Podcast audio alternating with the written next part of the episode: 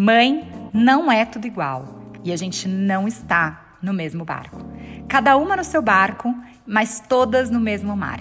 E uma coisa é certa: todas nós mudamos com a chegada dos nossos filhos.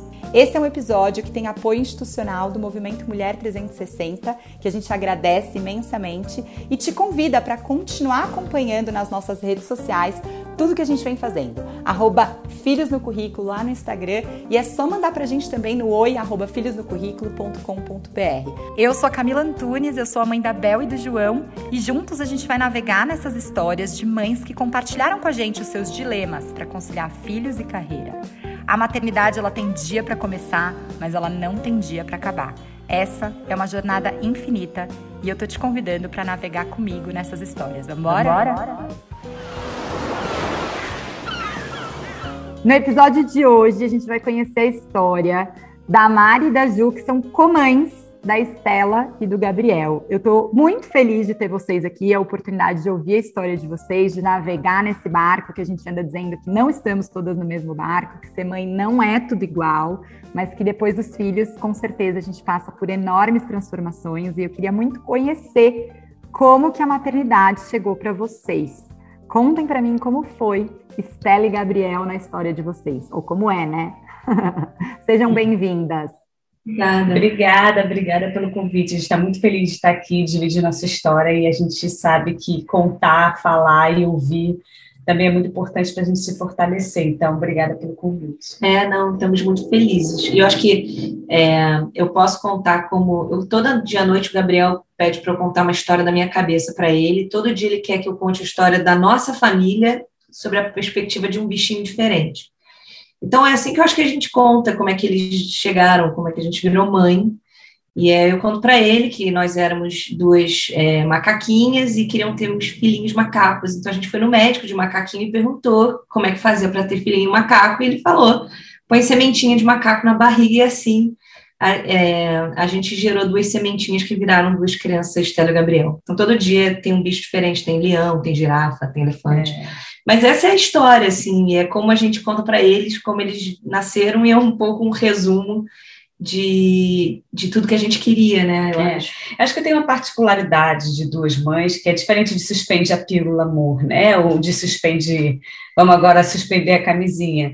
Eu acho que tem uma questão de racionalidade envolvida, porque você tem que procurar um médico, fazer um tratamento. Então, é, e, e, eu acho que a parentalidade, de uma forma geral, quando você racionaliza muito, ela tende a não fazer muito sentido. Você está trazendo mais humanos para o mundo, né? não precisa de mais gente, mas não é uma decisão racional, mas acaba sendo também. De qualquer forma, acho que foi um processo bem interessante, porque a gente queria muito, né, para vocês topar, passar por todo esse processo, etc., se realmente tem que querer, então a gente não tinha dúvida. É, mas ao mesmo tempo é muito, muito intenso, né? Os tratamentos, aí dá certo, não dá certo, toda a carga emocional, financeira e até espiritual para quem acredita nisso também. Então foi um processo, um período bem intenso da nossa vida, mas eu falava assim, Júlia, basta dar certo uma vez. É. A gente quer que dê certo uma vez, a gente só não esperava que viesse gêmeos. E hoje a gente, né, quando pensa nisso, fala que bom que é. veio esse presente duplo para gente, né? É. E, e, assim, é um processo que, no nosso caso também, envolve a família inteira, né? E a família inteira celebrando com a gente. E a nossa história, até como mães, começa muito antes deles, quando a gente casou e quando a gente fez todo um processo de entendimento das nossas famílias. Nós não viemos de famílias absolutamente conservadoras, mas famílias, nossos pais são de outra geração e que precisaram também de um momento de de entendimento da vida das filhas e, e da nossa processar, relação, né? processar, entender. Então, assim, nós já somos casadas há 12, vai fazer 12 anos que a gente, que a gente casou, e assim, as crianças têm três, vão fazer quatro anos, ou seja, foram oito anos de relacionamento. É, que também passa por um amadurecimento, a gente curtiu a nossa vida até o momento que a gente achava que era o certo, apesar de não existir o momento certo para ter filho. Eu acho que todo momento é o contrário, todo momento é o momento errado para ter filho, porque é, é super, né, assim, é uma ruptura na sua vida. Os filhos não é um processo orgânico de, apesar de todo o organismo do filho, é, é muito inorgânico a ruptura que você tem da vida que você tinha antes. É, mas em nenhum momento foi uma decisão que a gente questionou, assim, né, quando aconteceu, foi, na verdade, muito emocionante, e foi muito bom também poder ter a nossa família vibrando com a gente é, durante a gravidez inteira, e é. a gente hoje em dia não mora no Brasil, né? A gente se mudou.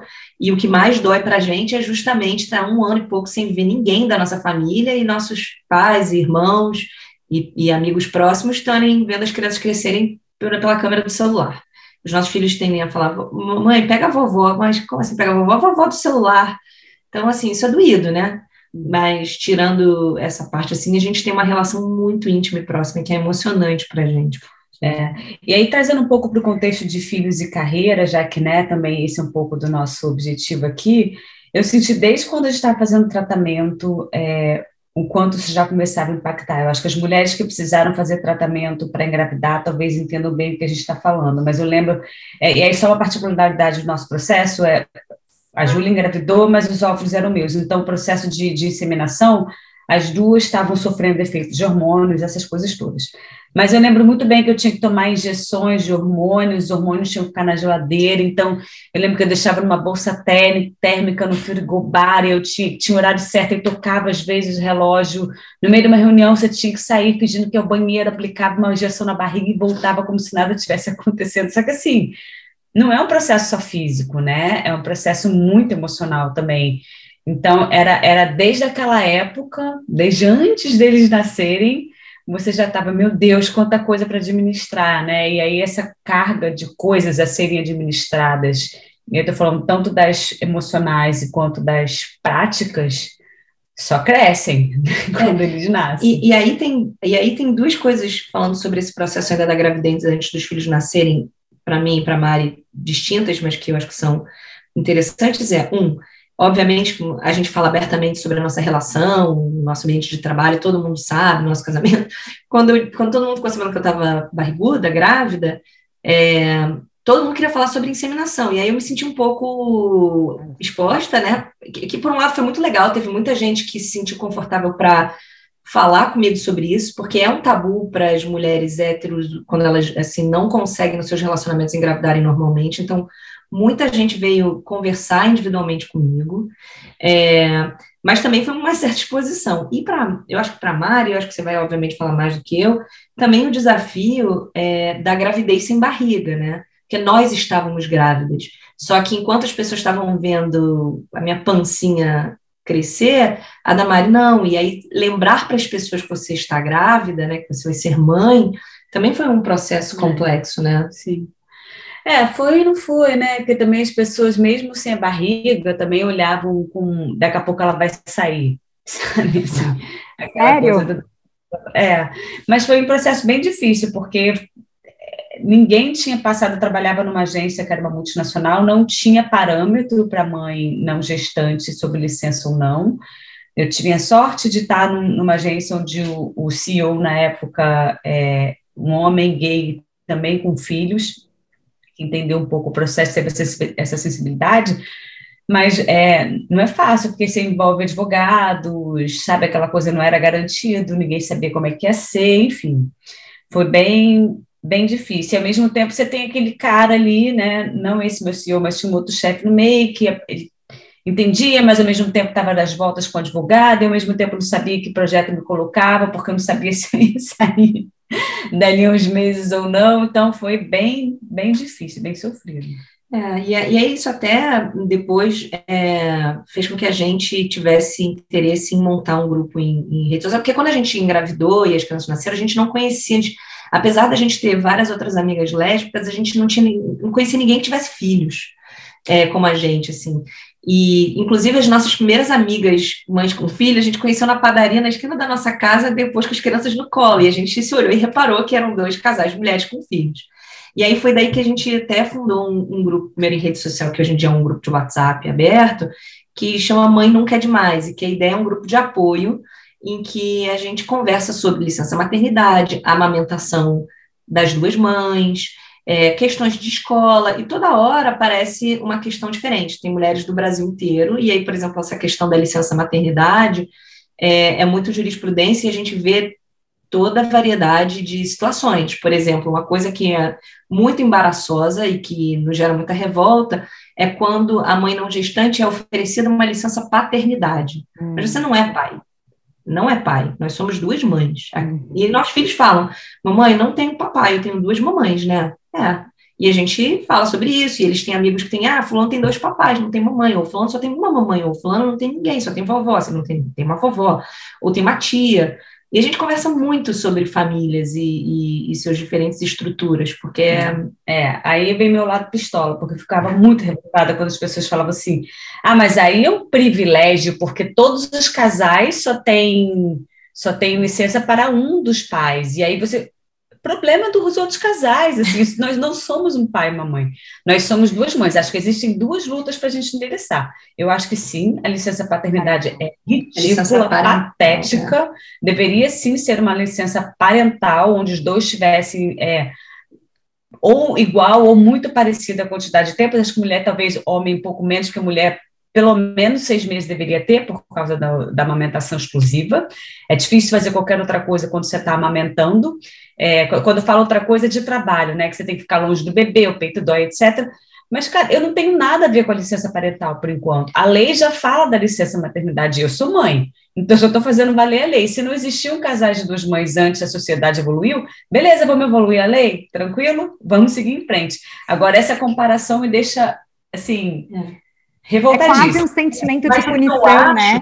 É quase, é. ah, então a gente, você tem que Isso. punir porque eu não tenho, tipo, não tem nada. E que, inclusive, eu queria até celebrar, porque essa semana, não sei se a gente está falando de marcas ou não, uma marca grande no Brasil, brasileira, anunciou, a, a Boticário anunciou a licença parental de 120 dias, e eu fiquei emocionada, e nosso grupo de mães, nesse de Mãe Não Quer Demais, já teve gente celebrando, porque eu acho que é incrível isso. Porque eu sempre digo que o fruto da desigualdade no mercado de trabalho é a licença. Porque a mulher, hoje em dia, nas regras atuais, custa mais caro que o homem. Então, as empresas, obviamente, porque são regidas pelo capital, fazem suas decisões, mesmo que inconscientes. Eu não acredito que seja inconsciente, mas vamos dar o benefício da dúvida. E aí, então, a licença é sim um fruto de desigualdade. E, e não só isso, a mulher tem uma, uma série de vulnerabilidades e, e, e, eu acho que é uma opção, por exemplo, amamentação. É uma opção de cada um. Tem gente que não quer amamentar, respeito. Eu, para a gente era muito importante. Nós duas amamentamos. A Mariana fez um processo de, de lactação é, e a gente se empenhou como casal para a Mari amamentar uhum. e a gente amamentou as crianças até os oito meses e meio. E por que, assim, a gente no começo tinha um sonho de amamentar até os dois anos, como é recomendado pela OMS. E eu vivi situações em que no meu antigo trabalho, uma pessoa que que se tornou meu chefe durante a minha licença maternidade, me chamou para um café e jogou na minha cara que ele era um especialista em amamentação, apesar de nem filhos ter, e disse para mim que era uma loucura eu querer amamentar até os dois anos, porque a irmã dele não, não amamentou, então não tinha menor cabimento. E isso foi uma das razões pelas quais eu decidi mudar de emprego. E mudei de emprego na minha licença, só que no, quando eu comecei esse novo emprego, eu parei de amamentar logo na volta porque era muito difícil conciliar uma ambientação. É uma empresa super legal, é uma empresa que eu trabalho hoje em dia, que eu vejo que tem é, algumas preocupações a mais do que a maioria das empresas, mas eu não consegui manter a amamentação, porque é muito difícil você trabalhar, ainda mais a gente amamentava duas crianças, é, é muito difícil você manter a amamentação no ambiente de trabalho, né? É uma dedicação, assim, por mais que eles já tivessem feito introdução alimentar e tudo mais, eu não sei como famílias com, que tiram só quatro meses conseguem, porque é muito difícil, joga contra a pessoa, é impossível você se, ser competente, administrar tudo e seu filho e manter uma relação saudável. Então, essa sensação de fracasso que você está falando, cara, é um tapa na cara de todas as mulheres, porque não existe você ser bem-sucedido. E hoje em dia, depois, quando, quando eu tive filho, as meninas da minha equipe todas já tinham tido filho nessa antiga empresa. Então, eu aprendi muito com elas, assim, né? E até eu acho que é, quando eu engravidei, eu ainda fiquei ainda mais. É, todo mundo me chamava de Julinha Paz e Amor durante a minha gravidez, porque eu fiquei muito sensibilizada com todos os problemas da humanidade, principalmente no ambiente corporativo. E hoje, muitas pessoas com quem eu trabalho tiveram filhos durante agora a pandemia de casa e voltaram a trabalhar. E eu, eu sempre tento acabar qualquer call mais rápido. Eu, eu falo, não, vamos. Como é que tá a sua. Porque eu me preocupo, porque eu sei como é difícil isso, sabe? E eu acho incrível o trabalho que vocês fazem de sensibilização no mercado de trabalho, porque as pessoas precisam entender que atrás de todo crachá e CPF e conta bancária tem uma pessoa tentando construir uma família. E é difícil pra caramba. É.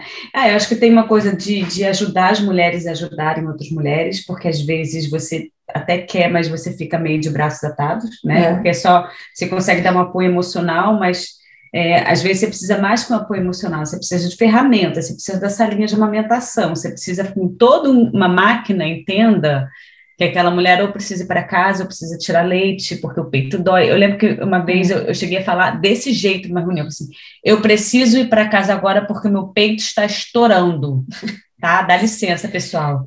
Porque Tem como senão... ser mais clara, né? Não dá para é, ser mais clara. Gente, dá licença, eu preciso ir embora porque meu peito está estourando, assim, eu preciso ir para casa. E, porque eu, eu morava, eu tinha essa vantagem de morar perto do trabalho, então eu conseguia ir para casa na hora do almoço. Mas você chegava dirigindo, aquele peito explodindo, você chegava em casa super estresse, a criança berrando, você já está no caminho, imaginando a criança berrando, aí você não sabe se dá mamadeira, se manda descongelar leite. É muito estresse, gente. É muito ruim. É e, muito e aí, nesse assunto da licença parental, eu lembro que quando eu estava ainda no Brasil, eu fazia parte do comitê de diversidade da empresa que eu trabalho hoje. E aí a gente começou a discutir a história da licença parental. E aí uma pessoa falou assim, mas se a gente der a licença parental, os homens não querem tirar. E eu falei, mas então a gente não vai fazer ela opcional, ela tem que ser mandatória. Obrigatória. obrigatória.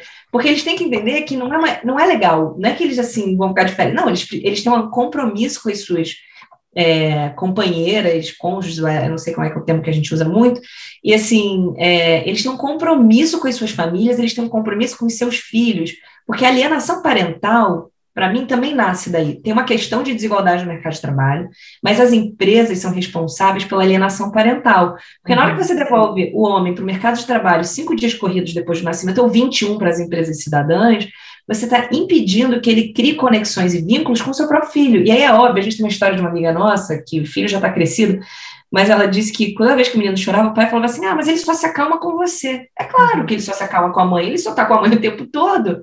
O, o pai às vezes vira um estranho. Então, assim, é, essa história da mulher é uma sobrecarga no mercado de trabalho, porque você tem que se provar. Já é mais difícil para a gente do que para os homens ser bem-sucedida no mercado de trabalho, né? Porque a gente sabe que existe uma, uma desigualdade estrutural e, e um bias, né? Uma, como fala isso? Viés. Um viés é, sexista no mercado. E aí, quando tem o componente filhos, fica muito complexo. E quantas vezes eu já ouvi mulheres falando assim: ah, eu, tô, eu não quero ter filho agora porque isso vai atrapalhar minha carreira. Uhum. Aí eu falo: opa, como assim atrapalhar sua carreira? Não, não, não, peraí, sua carreira e sua família não se podem se misturar. Assim, um não concorre com o outro, não pode ser uma competição. Ou não deveria, né? É, não, não é uma, ou isso ou aquilo. Né? É, são, são coisas independentes e que elas precisam fluir naturalmente, porque o seu bem-estar pessoal impacta no seu bem-estar profissional e vice-versa.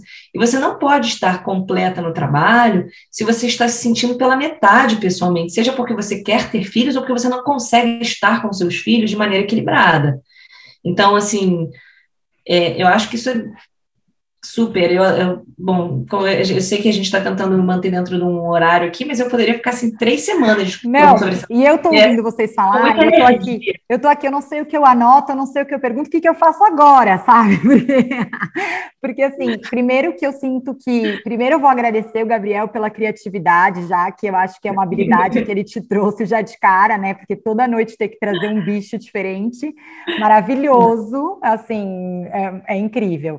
Então já já agradecemos as novas habilidades aí que o Gabriel te, te exige, né, Julia? Mas, assim, eu ouvindo vocês falarem, eu acho que tem tanta consciência na história de vocês, porque eu mesma que sou de um relacionamento hétero e eu não pensei em nada disso, gente. Sabe? É, é muito um piloto, vocês falaram assim, por que ter filho, né? Então, até nesse contexto, tipo, sabe, era meio que automático na minha história era quase que o, a continuação, sabe? Eu fiz escola, fiz faculdade, trabalhei, casei, tenho filhos. Tipo, eu não tive que pensar muito, e isso me aliena em certo ponto, sabe? Sendo muito transparente, tanto que a maternidade para mim foi essa conexão comigo mesma, no sentido de sentir, de ter que integrar as coisas, tipo, por que, que eu tô fazendo o que eu tô fazendo? Eu fico até arrepiada, porque realmente, assim, era como se eu vivesse num piloto automático e eu varri tudo para debaixo do tapete, né? Varri, aí voltei ao trabalho, aí do jeito que tinha que ser, daí eu engravidei de novo, não segurei a minha onda, tipo, emocionalmente, pedi demissão grávida, porque eu não aguentava, eu não era mais aquela pessoa que esperavam que eu pudesse ser, né? Aquele aquela expectativa sobre mim.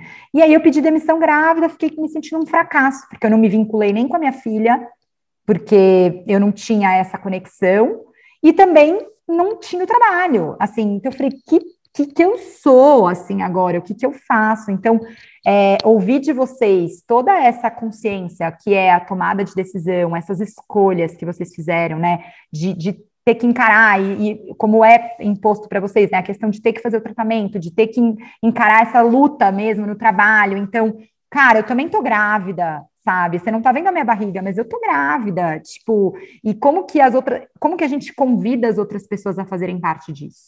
É, como que vocês fizeram para trazer essas pessoas para perto? O é, que, que vocês acham que importa nesse contexto de desconstruir esses vieses mesmo, esses tabus de comães? E depois eu quero saber desse nome, que eu adorei.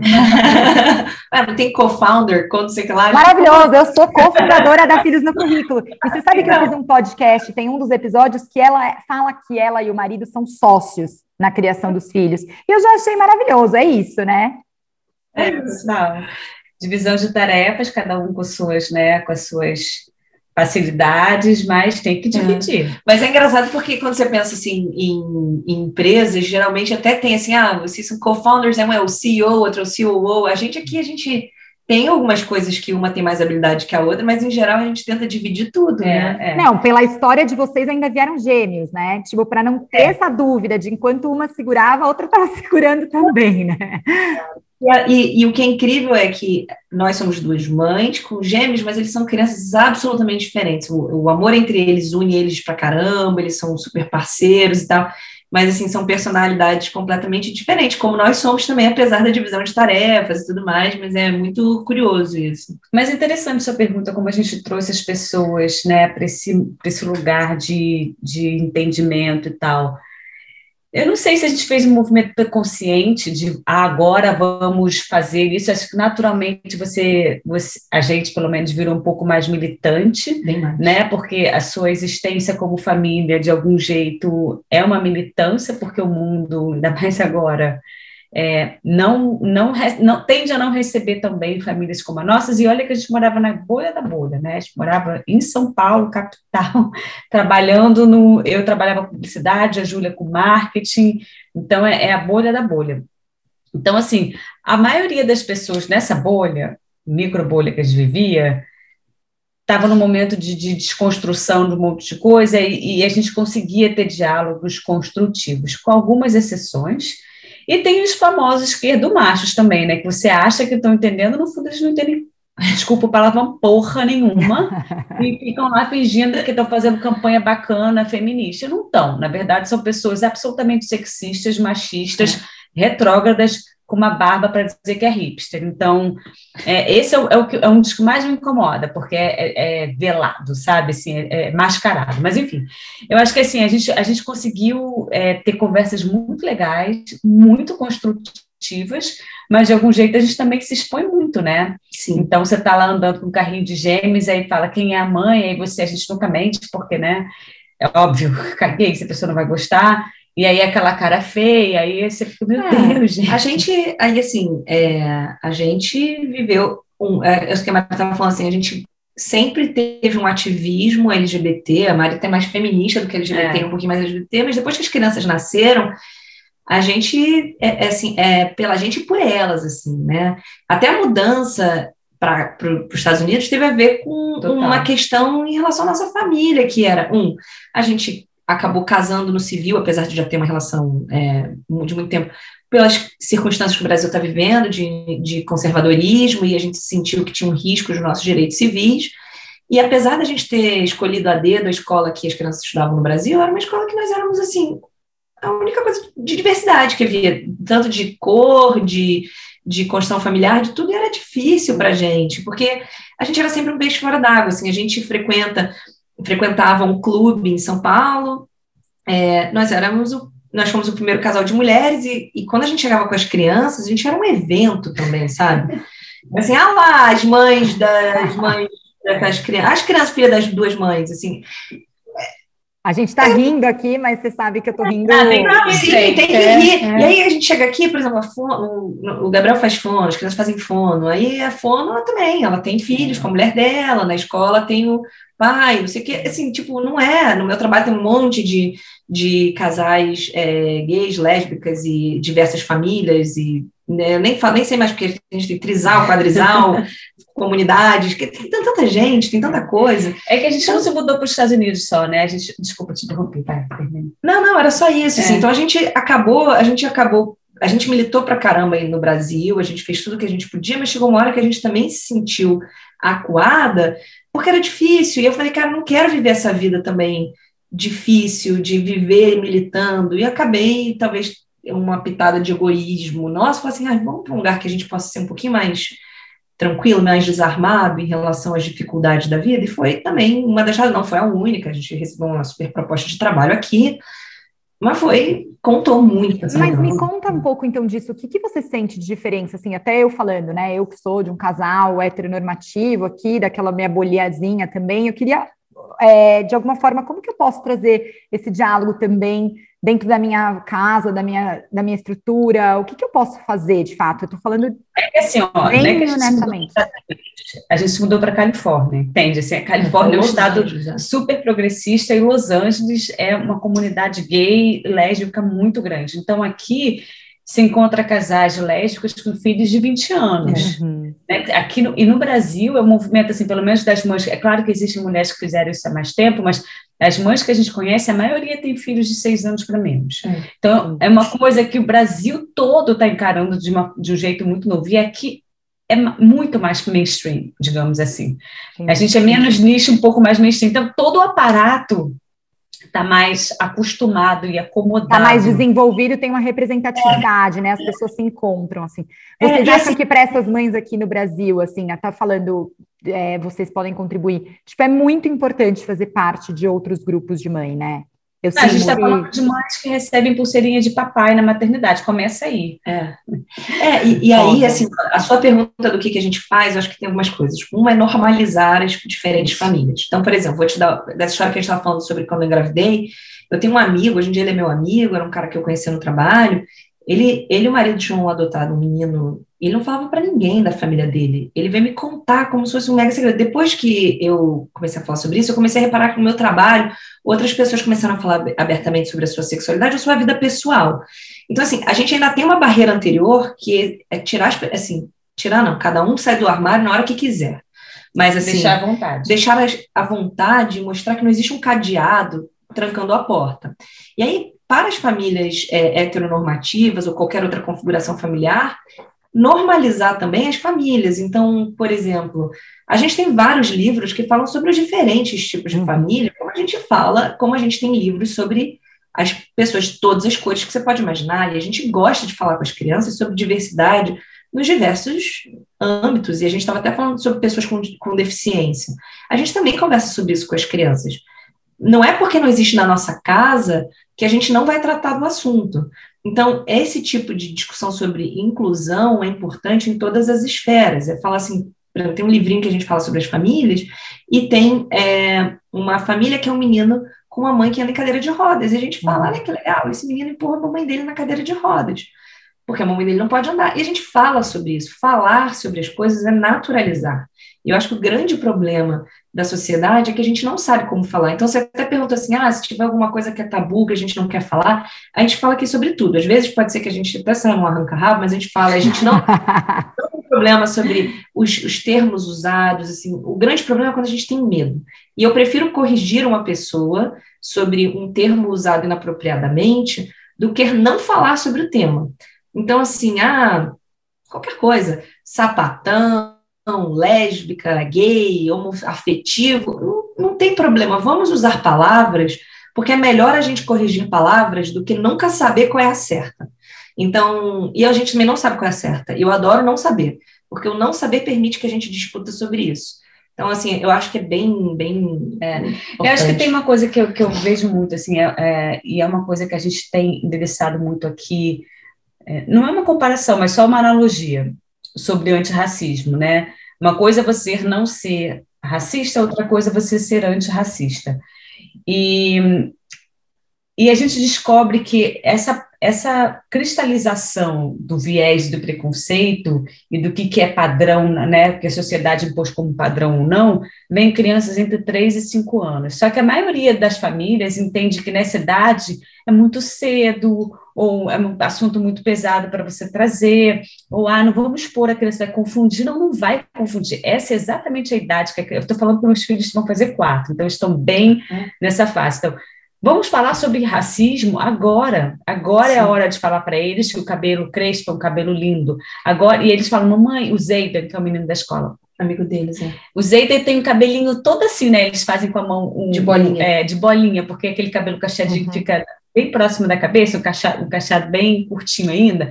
Tem assim o cabelo de bolinha, né? Falei, aí é bonito, é bonito, mamãe. Então, você tem que, você não é que você tem que, né? Mas já que você perguntou assim, a hora de endereçar essas questões com crianças, quanto mais cedo, melhor. Ela já começa a entender, eles entendem tudo com muita facilidade, com muita rapidez. Eles não, eles não fazem perguntas você pode imaginar como difícil. Às vezes fazem. por que mamãe, é personagem, por que, que ela quer virar branca, mamãe? Você fala, agora eu vou ter que é. eu explicar racismo para uma criança de três anos, porque, né? É, a gente estava lendo também um livro da, da Lupita Nyong'o, que é o Sulue, que é o livro que ela é uma menininha que ela quer ser branca, porque, é. né, todo mundo é branca na escola. E aí a gente estava falando sobre se aceitar e ser lindo da cor que você é. é. E foi difícil, e até sobre, até a gente, assim, é, a gente precisa falar sobre as coisas de novo, isso. sobre o aspecto é, falar. Eu reparei quando a gente se mudou para cá que os nossos filhos tinham muito pouco contato com pessoas pretas, né? Um deles era de pessoas brancas. E quando a gente se mudou para cá e eles conheceram o nosso vizinho, os primeiros dois dias que eles tiveram contato, eles ficaram paralisados. E eu reparei que meus filhos tinham um, um medo do que eles não conheciam. E foi assim, e, e me chocou como mãe, assim, que, que luta por isso, falar, caraca, Olha isso. Olha isso, meus filhos. E, e aí, hoje em dia, obviamente, né? Eles amam. É, é, a brincadeira, a alegria, é porque o nosso vizinho é muito divertido. É quando ele chega do trabalho, eles se encontram e ele, ele brinca com as crianças. É, ele, ele brinca de, de dinossauros com as crianças, dinossauro, e as crianças amam. Então foi até nesse momento foi uma conquista entender que a mudança, pelo menos para a gente para cá, permitiu que a gente tivesse uma vida mais diversa e a gente está podendo dar para os nossos filhos a oportunidade de conhecer outras pessoas diferentes deles. É, e até hoje em dia, quando a gente discute até sobre assim, famílias têm papai e mamãe, né? Porque para eles não tem. Então é tem prazer. Ah, ele tem papai e mamãe, né? É, tem filho. Aquele tem papai e mamãe. Mas a gente não tem, é, enfim.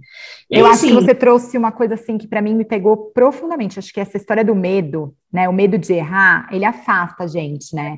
Então parece que a gente tem que continuar falando com as pessoas que a gente sempre fala, porque eu não vou me expor e por que que eu vou então falar com pessoas que eu vou me errar, né? Porque eu, por exemplo, me sinto vulnerável de errar e aí eu vou então me afastar. Já que eu não sei a palavra, eu não sei como usar, e você trouxe o não saber como a maior ferramenta aqui, que eu acho que é incrível, porque nesse lugar de mãe que nós estamos aqui, nós três vivendo, a gente não sabe, a gente não tem todas as respostas para tudo. Então, talvez a gente também não tenha todas as respostas para todas as histórias, as configurações e, e a, as, as modelos que a gente pode experimentar, mas que também é nossa responsabilidade falar abertamente sobre esse tema, né? Eu acho que é um convite que vocês fazem, assim, quase que uma, uma convocação para que a gente possa falar abertamente sobre esses assuntos, né? É, e, e até do que a gente está falando de novo sobre filhos e trabalho, para a gente não ficar tão distante, eu acho que isso foi um aprendizado que eu trouxe para minha vida profissional, que é, é a aceitação e a resiliência para entender o outro de uma forma que eu não tinha antes de ter filho. Eu era conhecida por ser muito. Eu, às vezes, ainda tenho meus lapsos de é, ser muito incisiva nos meus pontos de vista no trabalho, mas definitivamente é, os filhos me ajudaram a entender que os outros são diferentes e que, e que a gente tem que, que ouvir, aceitar, respirar fundo. É, que é para mim isso é uma das grandes lições da maternidade assim eu te escuto Julia é curioso porque eu acho que ter dois filhos no caso vocês têm dois eu também tenho dois a experiência de ver duas crianças tão diferentes mostra isso né que as pessoas são mesmo muito diferentes, assim, independente do que essa, essa capacidade da empatia, dessa escuta, dessa olhar para cada criança com a sua individualidade, faz a gente entender que cada pessoa é o mesmo universo, assim, tem a sua Acho diferença. E, e uma outra coisa que também é sobre o poder da vulnerabilidade. Tem até aquele TED famoso que fala sobre isso, mas, cara, você entender que o, do vulnerável vem muita coisa boa para você trabalhar. O fato de, que é o que a gente está falando, de você não uhum. saber te coloca no lugar da curiosidade, da exploração, do aprendizado, que é muito importante, que a gente aprende a deixar de lado na vida, sabe? Então, eu acho que, eu, eu não sei, eu estava até respondendo lá o, o form que vocês mandaram, e para mim uma coisa que mudou muito o meu jeito de liderar, que é, cara, eu posso dizer que eu não sei, eu posso descobrir, vamos dizer, vamos descobrir juntos, eu posso falar, eu também estou muito frustrada porque esse projeto não foi para frente agora. Isso não te faz um líder pior, pelo menos foi do feedback que eu, recebi, assim, dos feedbacks, foi, isso me fez uma líder melhor, uhum. entende? Então, acho que isso é muito interessante e, também. É, e complementando, tem uma coisa, tem uma amiga querida de, do meu antigo trabalho que ela sempre falava, né, que a expectativa é a mãe da merda. E é verdade, assim, né, eu acho que isso acontece como mãe, porque não é, é impossível é você não projetar qualquer coisa sobre os filhos, mesmo que você seja super aberta e que sejam nas coisas básicas do tipo, Aí eu queria que meu filho fosse mais alto, mais magro, mais gordo, corresse mais rápido, corresse mais devagar, não precisasse fazer fono, é, não tivesse tal problema. Qualquer coisa é uma expectativa. Não estou dizendo nem se assim, meu filho vai estudar na melhor escola do mundo e falar 26 línguas e ter um PhD aos 23 anos de idade. Até estava lendo ontem sobre a menina que é PhD aos 24, fiquei impressionada, uma brasileira. Mas, enfim, Aí essa minha amiga falava isso e, eu aprendi, e ela falava, ela tem filhos mais velhos e tal, e uma super mãe, e ela sempre falava, Júlia, expectativa é a mãe da merda. E, e eu achei que isso eu tento abraçar para entender também que, assim, não criar expectativas é poder se surpreender com o, não esperado. Então, estar aberto, assim, que é difícil, é um exercício diário, porque né, é muito fácil a gente se apegar e ter expectativa, e é maravilhoso, todo mundo faz planos, mas, assim, é um, uma coisa que os filhos te obrigam e você aprender, e eu acho que essa é a beleza do primeiro filho, no nosso caso dos dois primeiros, mas pra, quando você tem um primeiro filho e você se surpreende todo dia com o desenvolvimento da criança, o primeiro sorriso, uma amiga nossa mandou uma foto do filho sorrindo, e eu lembro dessa sensação, do primeiro sorriso dos filhos, a primeira, sabe, primeira vez que andou, que gatinhou, que rolou, e eu tento transportar isso para minha vida, para para surpreender um pouco mais, porque a gente vive um dia a dia tão, tão maçante, né? A gente está num momento pesado. Então, tentar, assim, cara, não construir expectativas para ter uma, uma coisa mais é, feliz, eu acho que é uma coisa que os filhos trouxeram, assim, de, de me reensinaram, até na, na coisa das dicas que você estava perguntando qual é a dica que eu dou, é tentar não deixar a expectativa ser de fato a mãe da merda, é abandonar essa essa, essa possibilidade e tentar abraçar mais um pouco as surpresas é, que os filhos ensinam para levar isso para o ambiente de trabalho. Nossa, Júlia, eu acho que você pegou num ponto para mim que eu já estou chorando aqui. Acho que quem está acompanhando esses episódios está me vendo num lugar assim que eu fico em silêncio, nem consigo participar porque eu estou muito realmente emocionada. Tipo, e a expectativa é assim, ela afasta da realidade. E eu criei muita expectativa. Eu vou tatuar, eu acho, essa frase da merda, porque todos os dias eu preciso desconstruir a expectativa que eu criei para mim mesma da mãe que eu não consigo ser então, eu realmente estou aqui emocionada porque eu sofro com isso mesmo. É, e também de não ter os filhos que eu criei expectativa, porque eles não são e eles nunca vão alcançar. E, não. e esse lugar, ele me afasta de ver a mãe que eu posso ser e que eu sei que eu sou e que eu sou incrível na minha no que eu posso é. ser, né? No que dá para eu ser. E, e em quão incrível eles também são né? Então a gente não consegue ver a realidade quando a gente está olhando para esse lugar. Então eu, eu é. fico pensando todo dia nisso. Eu falo, é difícil com eles, mas sem eles acho que seria impossível e eu nem estaria aqui, né? Então, assim, é, é bem assim, mesmo nesse, depois de um ano aí que a gente está vivendo a pandemia, eu olho e falo assim, nossa, cara, que foda que tá, home office, filhos, governo, trabalho, tipo, tudo. E, mas como seria se eles não tivessem aqui, sabe? Enfim, então. Eu até com saudade deles, acho que eu vou buscar. Mas você sabe que tem uma coisa que eu acho que está trazendo um desafio na pandemia, que é como as famílias estão é, isoladas, a gente perde a referência do outro. E aí, quando a gente, hoje em dia, a gente tem alguns amigos bem próximos aqui também brasileiros, e é muito bom conviver com o outro, porque traz a gente para a realidade de umas paranoias que a gente inventa na nossa cabeça, umas expectativas que são absolutamente irreais, assim, né?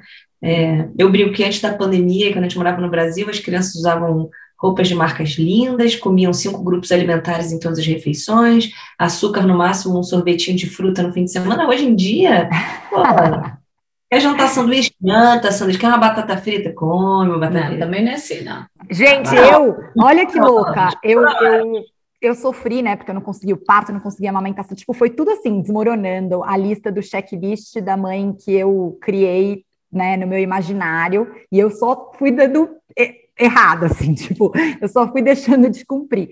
E aí, quando eu ouvi que com três meses o bebê dormia a noite inteira, tá? Eu ouvi isso, eu ouvi isso. Ah, tá. E aí, eu criei na, na minha, no meu cérebro, e quando a minha filha, tipo, no dia que ela fazia três meses, eu comecei a chorar copiosamente na madrugada.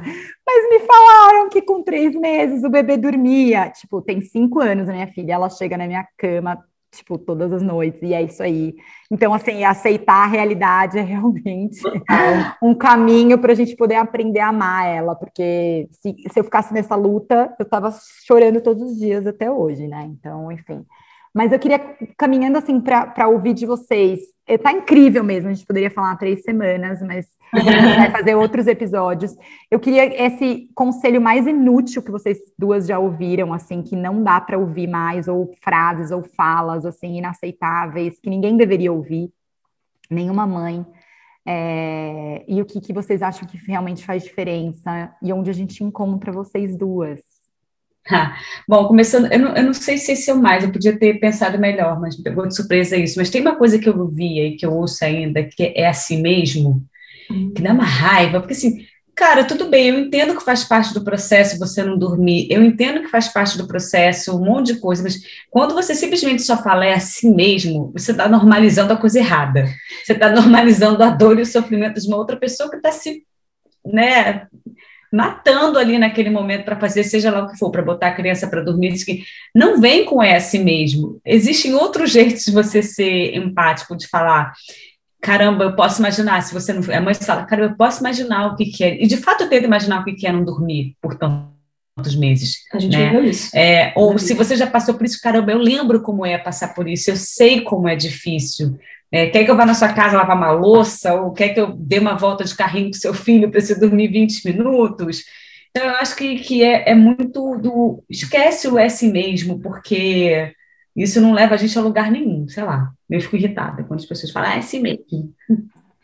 É, eu acho que, é, já que eu tenho que usar outra, senão eu poderia usar da Mari, é, eu acho que essa, eu acho que mais do que a dica, a pergunta que se fazia, tipo, mas você vai ter filho mesmo agora e vai parar sua carreira? Você já pensou que isso pode impactar a sua promoção? Cara, isso, assim, é, eu queria muito pegar uma faquinha daquela bem pequenininha e ficar assim, vuduzinho na pessoa, porque eu acho tão bizarro. Essa, assim, não é uma, é, esse é o tipo de coisa que as pessoas falavam que me deixavam quando eu ouço isso, do tipo, ah, você acha que eu deveria ter filho agora porque eu tô tão bem no meu trabalho? Eu falo, você devia ter filho todo dia, então, porque esse é, é um preconceito velado, e a gente falou aqui bastante da história de homens e tal, que está intrínseco em qualquer, né, tipo, mulheres ah, fazem perguntas, minha... assim. Ah, uma amiga minha me contou outro dia que ela foi fazer uma entrevista de trabalho, a pessoa perguntou se ela tinha filhos ou se ela pretendia ter filhos. É isso, gente. É.